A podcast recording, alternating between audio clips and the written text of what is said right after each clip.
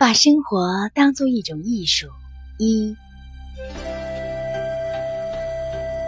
作者周作人，朗读 Cherry 老师。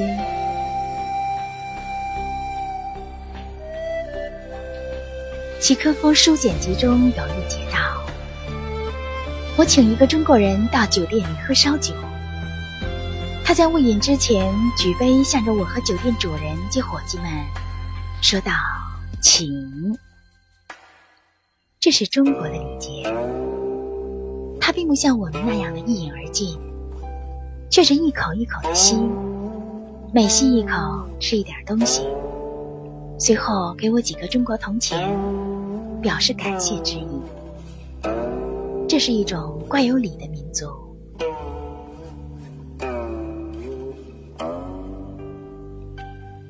一口一口的吸，这的确是中国仅存的饮酒的艺术。干杯者不能知酒味，迷醉者不能知微醺之味。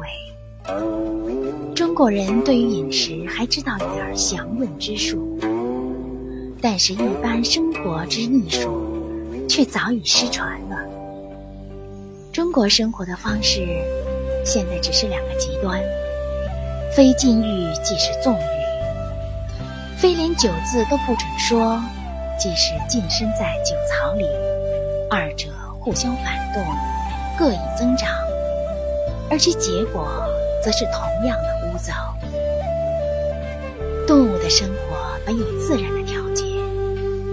中国在千年以前文化发达，一时颇有真灵肉一致之象，后来为禁欲思想所战胜，变成现在这样的生活：无自由，无节制，一切在礼教的面具底下，实行迫压与放肆。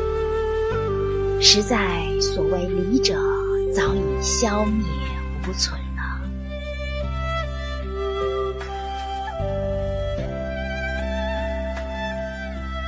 我们的微信公众号是“樱桃乐活英语”，等你来挑战哟。